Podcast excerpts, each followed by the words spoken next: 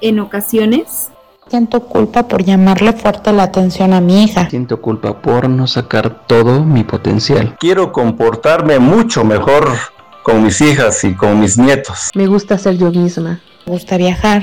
Me gusta disfrutar mi tiempo sola. Me gusta ir a fiestas. Me gusta cómo desempeño mi trabajo profesional. Me gusta ir a la playa, prepararme mi comida favorita, consentirme. Me gusta el comportamiento de muchas personas. Me gusta la soledad y la tranquilidad. Me gusta el ritmo de vida que llevo. Me gusta ayudar sin esperar nada a cambio. Me gusta la soledad y la tranquilidad. Elijo ser como soy. Quiero no tener miedo.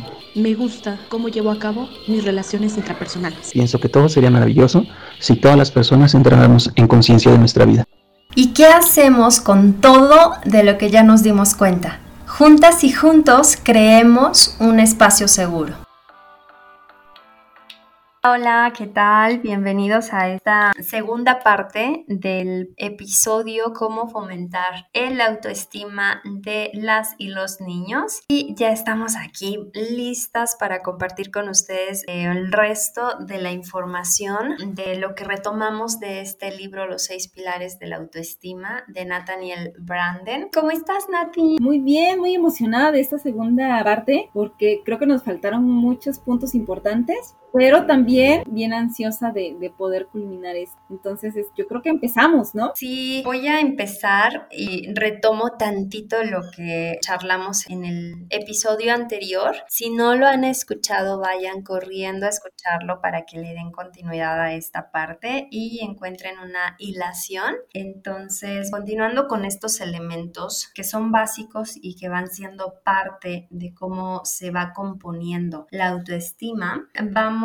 a hablar del respeto. Quería retomar esto de la sobreprotección porque justo tiene que ver también con, con una cuestión de crianza respetuosa, la importancia de establecer límites con amor en nuestra crianza, porque obviamente cuando establecemos límites a nuestros niños, les va a brindar seguridad y les va a dar una estructura. Además de que obviamente los límites nos sirven y nos, nos hacen ser figuras funcionales, ¿no? Dentro de una sociedad, lo que está permitido, de lo que no, y sin obviamente atropellarnos a nosotros mismos con nuestras necesidades. Debemos aprovechar algo que también es muy importante y que observamos siempre en nuestros niños. Ellos son maestros de la espontaneidad y de la autenticidad. Cuando apoyamos estas características con las que nacemos todos, pero apoyamos desde un contexto para irlas fortaleciendo, créanme que podemos ahorrarnos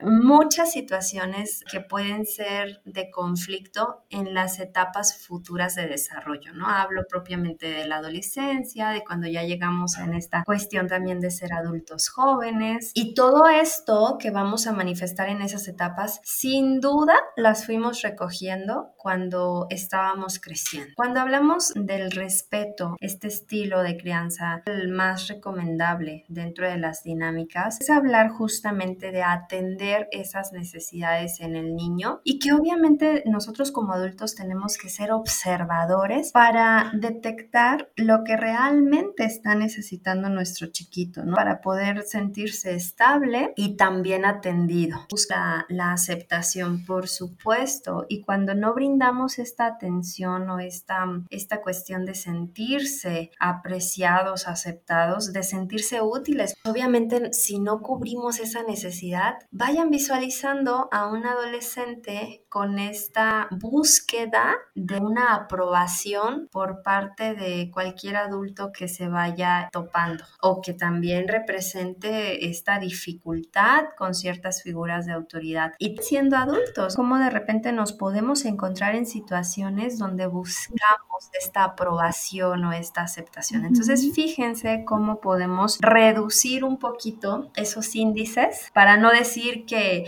ay, fomentando la autoestima vamos a evitar completamente esto. Tampoco vamos a caer en, en esta situación porque como bien lo dijimos en un principio, es una cuestión de varios factores. Observar sus propios ritmos, los propios tiempos que tiene cada uno, cada niño, tú lo decías hace ratito, destacar que son únicos, porque en efecto no hay ningún ser humano que sea igual a otro. Y aún siendo hijos de los mismos papás y educados bajo el mismo estilo de crianza. Son dos seres completamente diferentes los cuales cada uno está forjando su propia personalidad, que ya nacemos con un temperamento, entonces este desarrollo y este crecimiento obviamente debemos irlo siguiendo para respetar ese ritmo y no intentar acelerarlo, no intentar apresurarnos, porque aquí justamente la prisa es del adulto, no del niño, y es importante que, sepamos detectar esto, porque desde ahí estamos ofreciéndole ese respeto al niño. Esto incluso aplica para docentes, ¿no, Nati? Eh, en ambientes escolares, de pronto, en una educación muy tradicional, todos los niños van al mismo ritmo repitiendo el ABC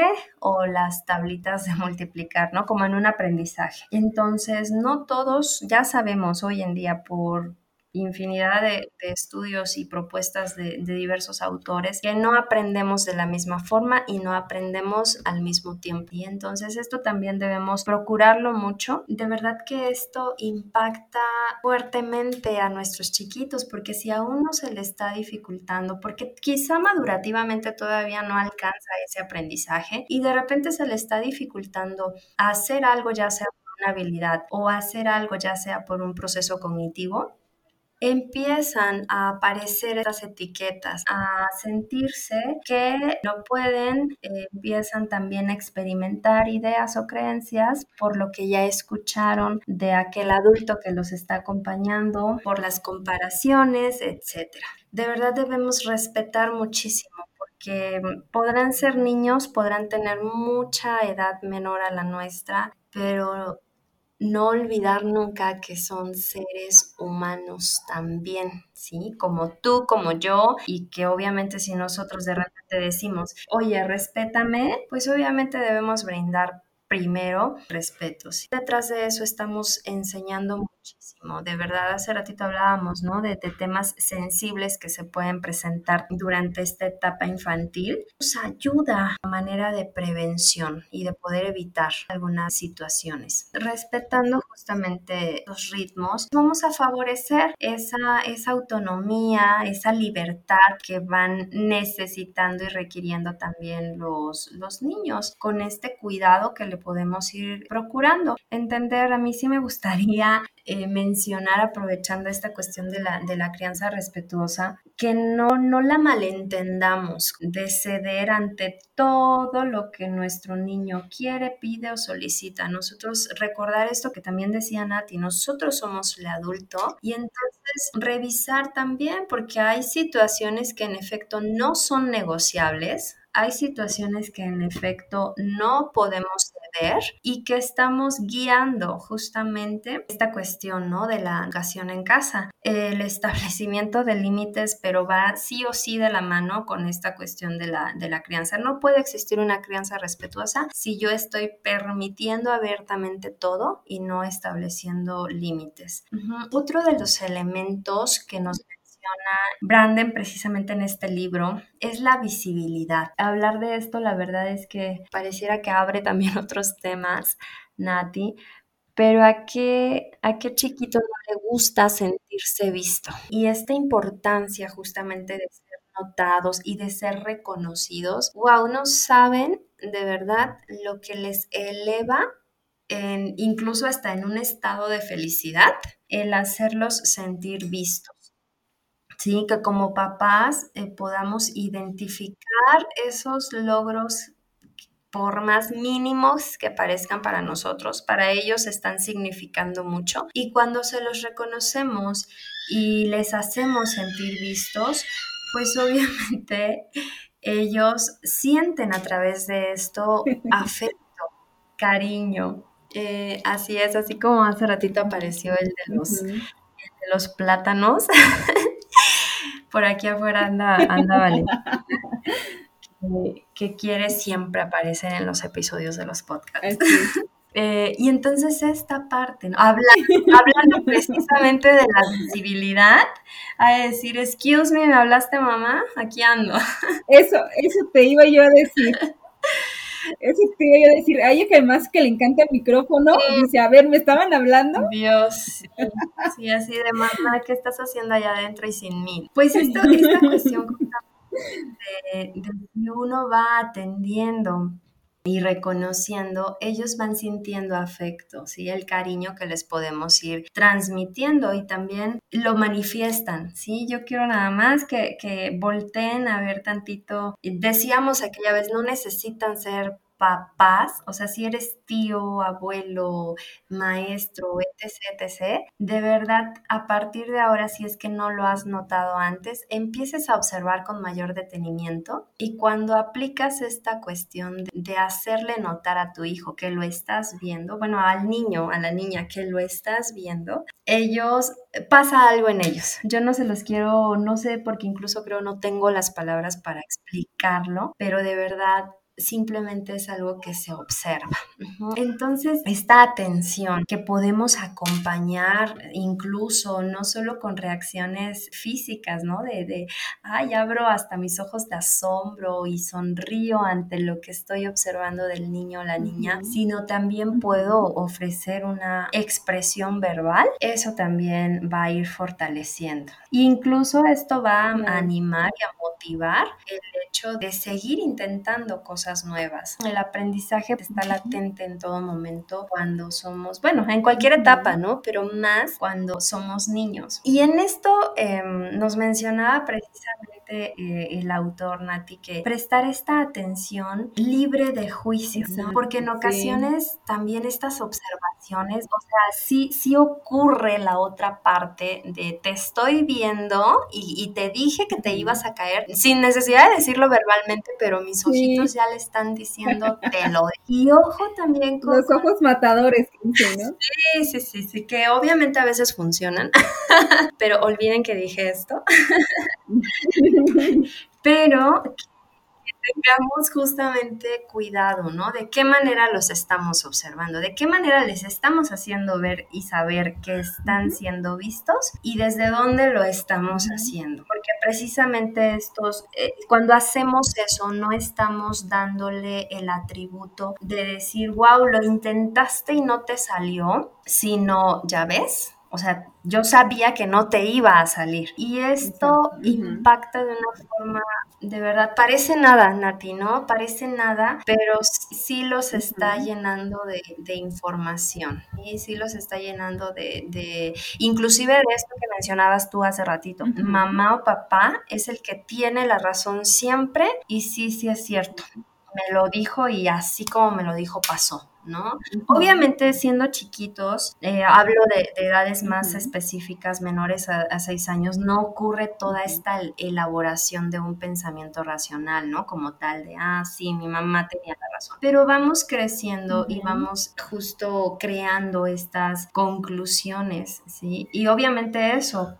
pues abona o no abona nuestra seguridad, pues la respuesta es obvia. Para esta comunicación y es, este trato y esta forma de, de relacionarnos con los niños, mostrar empatía. De verdad, ahorita tal vez nosotros ya no nos acordamos, pero muy seguramente para poder lograr subir las escaleras de la casa, nos habremos tropezado muchas veces antes de lograr inclusive trepar el primer escalón, ¿no? Entonces, mostrar un poquito más de entendimiento que justamente son procesos propios de un desarrollo y propias de, habilidades que van aprendiéndose según la etapa en la que se encuentran los niños. Entonces, mostrar este entendimiento y creo que cuando lo hacemos desde esta otra mirada, podemos alcanzar a entender también muchas cosas.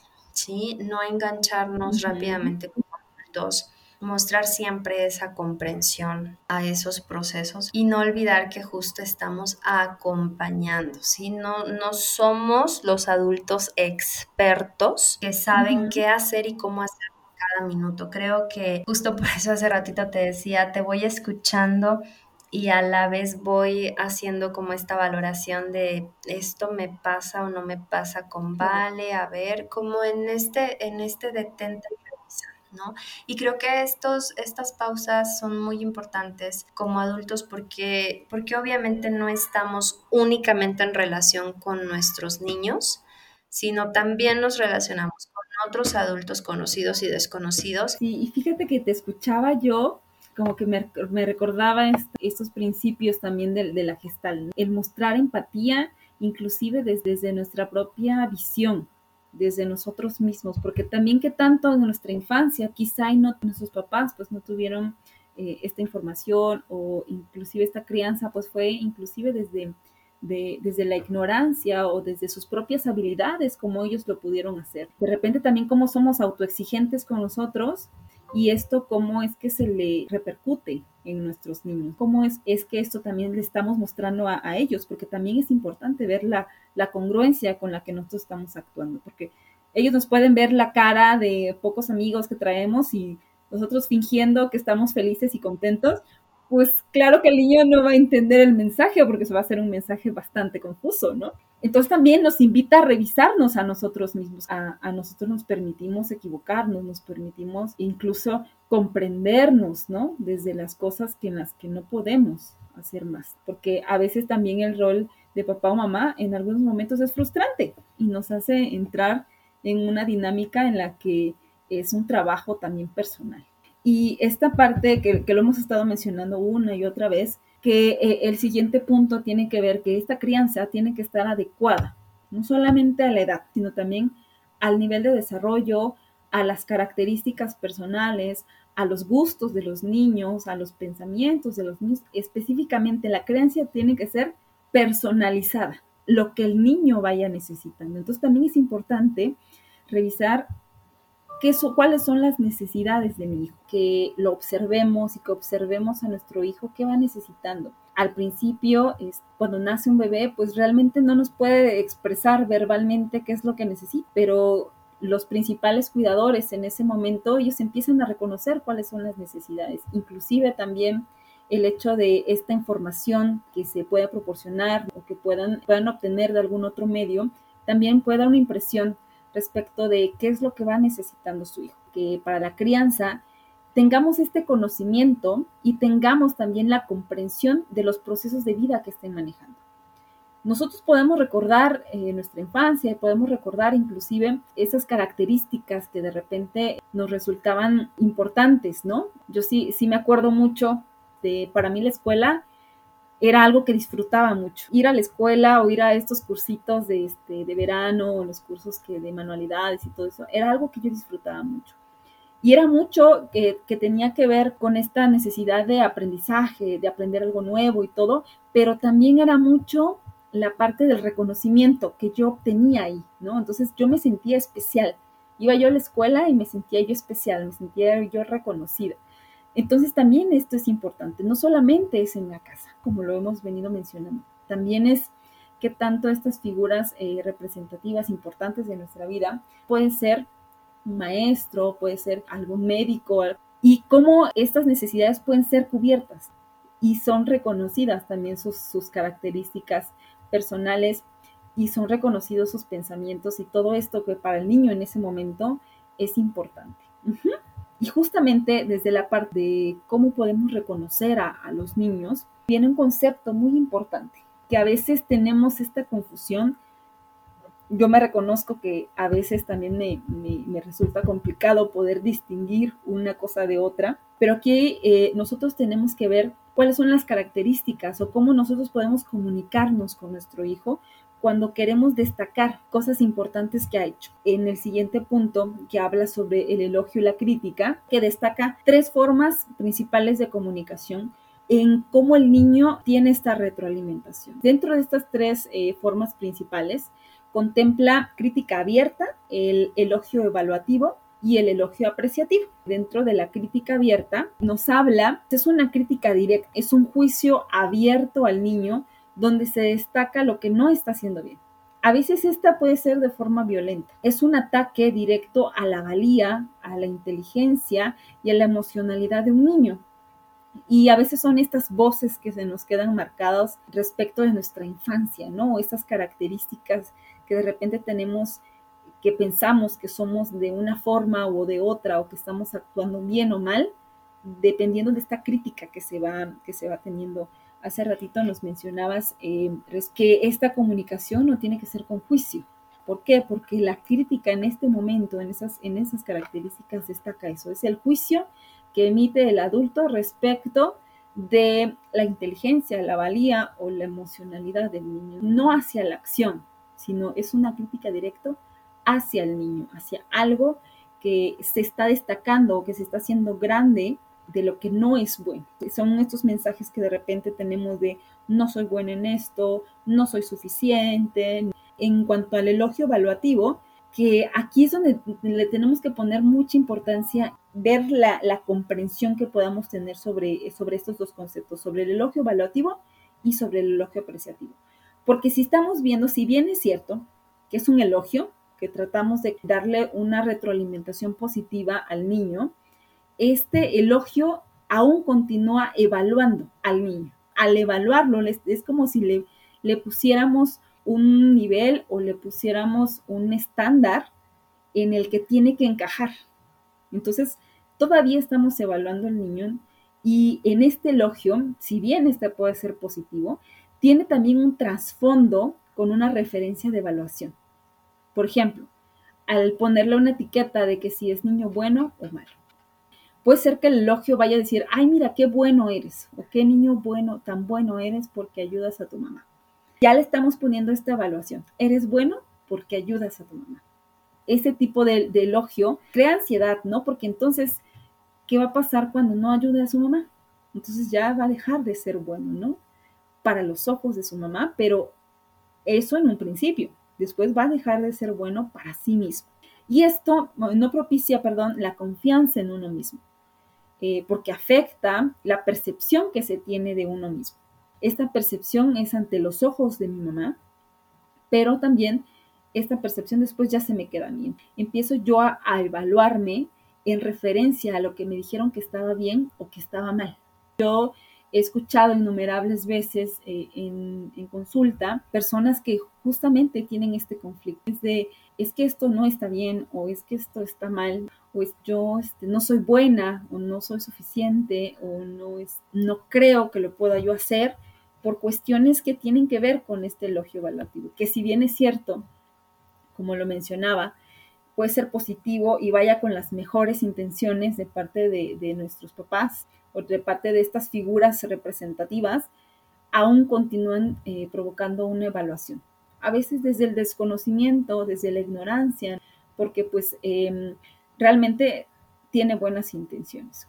Y el, otro punto que tiene que ver con el elogio apreciativo son más estas descripciones de la conducta que van unidos a estas expresiones de aprecio, son descripciones de la conducta, no del niño.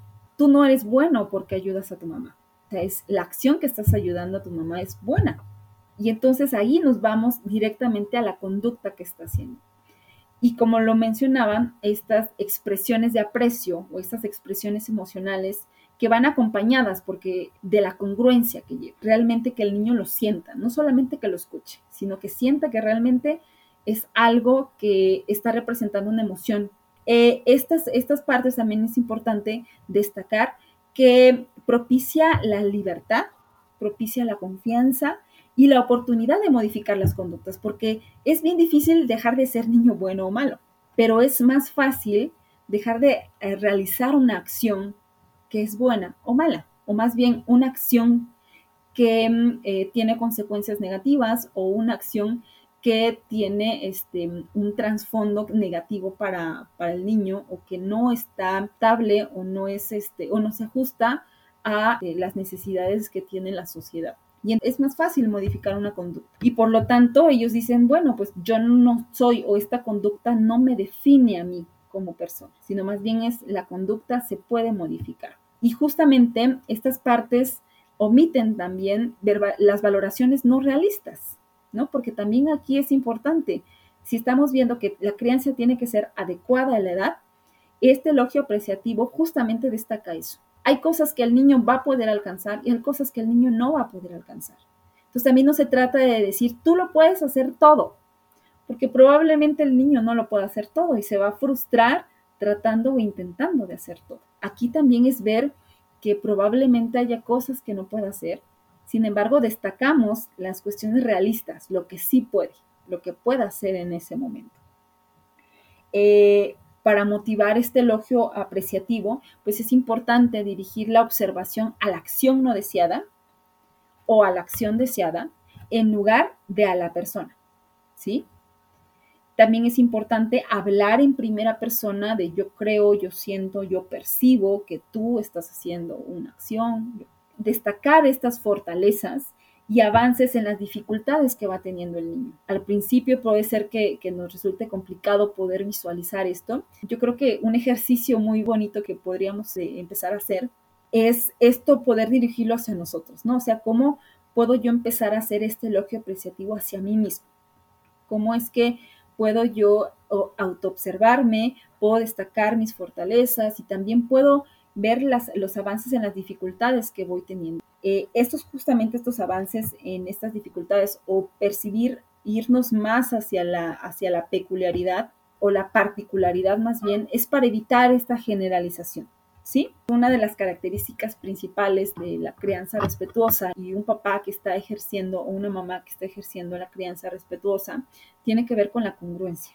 Entonces es este trabajo personal que también como como papá, como mamá, como cuidador, es la congruencia con la que, con la que se dirige hacia el niño. Y permitirle también al niño sacar sus propias conclusiones, motivando la reflexión y la empatía. Los niños, aunque sean muy pequeñitos, pueden empezar a aprender la empatía y pueden empezar a, ejercer la, o a, aprender también esta, esta parte de la reflexión, ¿no? Si tú le permites a un niño empezar a, a hablar respecto de lo que, de lo que siente o de lo que piensa, desde lo que, como él se puede expresar, a veces yo me sorprendo de cómo, de cómo mi hija puede expresarse o el nivel de reflexión que puede llegar a tener eh, con algunas acciones que en algunos momentos ha llegado a fallar o en algunos momentos que, este, que ha llegado incluso a lastimar a alguien, claro, sin intención en el juego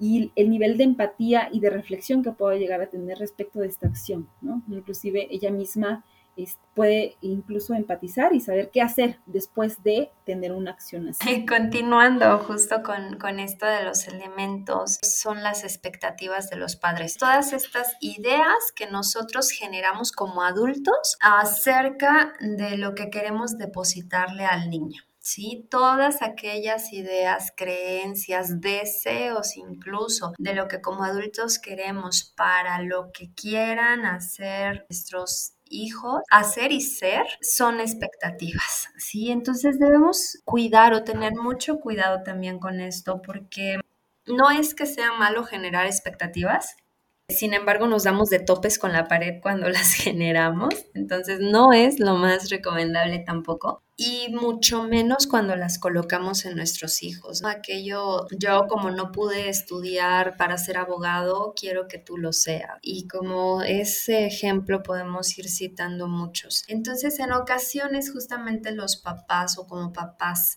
tratamos de guiar precisamente a nuestros hijos en base o en función a estas expectativas que generamos o tenemos, dejando justamente de lado todas estas necesidades de las que hemos venido hablando durante todo este episodio y los propios deseos del niño. Y por eso en terapia llegan muchos consultantes con estas situaciones frustrantes de adultos que obviamente se fueron generando desde una infancia. Todas estas necesidades, deseos, características y los propios procesos del niño, de lo que él crea, va a generar, si no son respetadas, van a generar precisamente estas sensaciones de sentirnos o sentir, sentirse insuficientes, frustrados, de no sentir reconocimiento porque no están siendo validados con relación a lo que ellos desean y no estamos abriendo tampoco esta línea de comunicación donde nos mostramos abiertos o con una apertura para poderlos escuchar. Y luego entonces como papás nos quejamos de por qué nos dicen mentiras, de por qué están todo el tiempo enojados, de por qué hay constantes conflictos, ¿no? En esta relación parental. Volteemos a revisar justamente lo que estamos haciendo en nuestra crianza o nuestro acompañamiento, si es que somos cuidadores eh, directos. Esto va a causar, ¿no? Simplemente estas sensaciones en nuestros niños de no sentirse aceptado. ¿Cómo vamos a motivar que las expectativas sean propias del niño? Ya nos lo mencionaba Nati hace ratito, si escuchábamos con mucha atención, ella decía, hay que ser realistas. Con lo que nosotros observamos y las habilidades que van teniendo y manifestando nuestros hijos, conocer estas habilidades y destrezas del niño va a ser importante para que entonces podamos destacar reconociendo justamente esos logros a pesar de que sean diferentes a nuestras propias ideas. Entonces, estas expectativas si es que las generamos, pues que sean lo más eh, auténticas posibles en función también al contexto que nos rodea y a todas estas em, habilidades y necesidades que van acompañando su propio desarrollo. Otro elemento, y ya es el último, es nuestra propia autoestima como padres o cuidadores.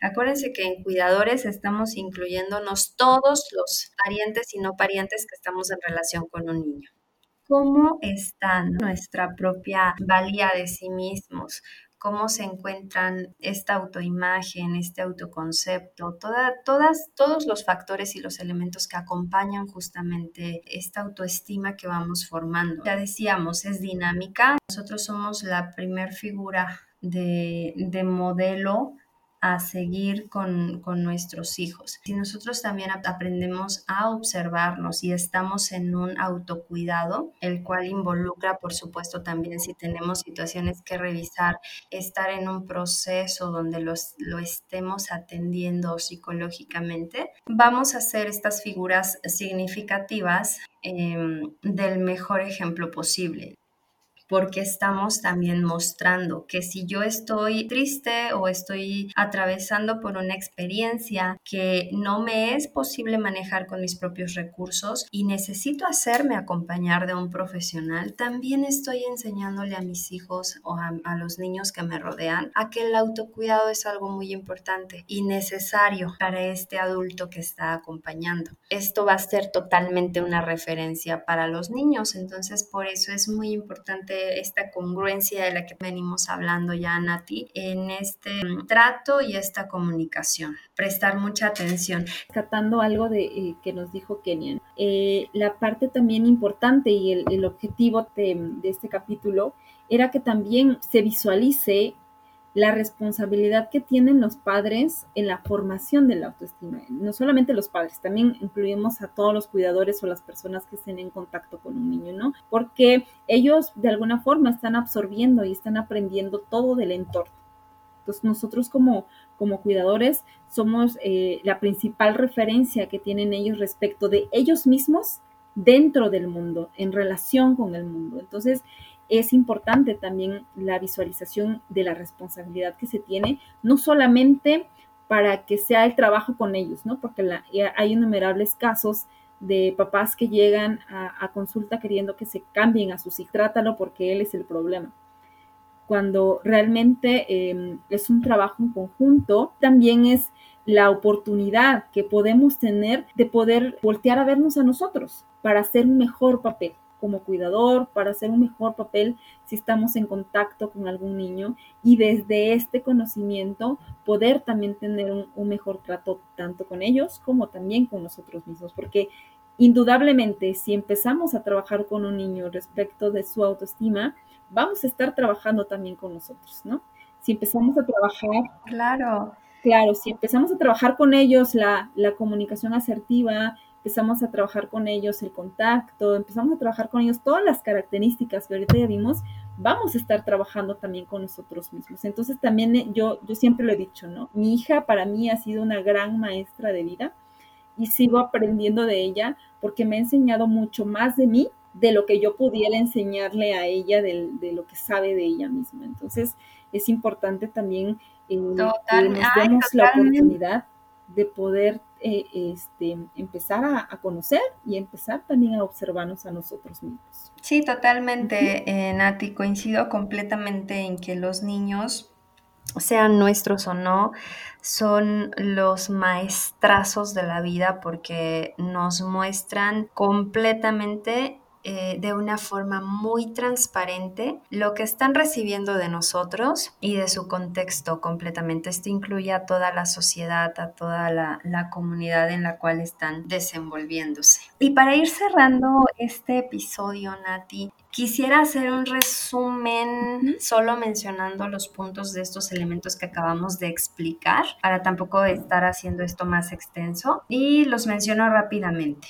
Quedamos que estos elementos básicos que propone Nathaniel Branden en su libro de los seis pilares de la autoestima es seguridad básica, contacto físico, amor incondicional, la aceptación, el respeto, la visibilidad, la crianza adecuada según la edad, el elogio y la crítica, las expectativas de los padres y el autoestima también de los padres o cuidadores. Sí. Así es. Si nos puedes seguir por nuestras redes sociales, que es arroba con T, Nati Barrita, y arroba con T, Kenia Montero. Así que no duden en escucharnos y nos vemos en otro episodio. Nos vemos, Kenia. Bye. Adiós.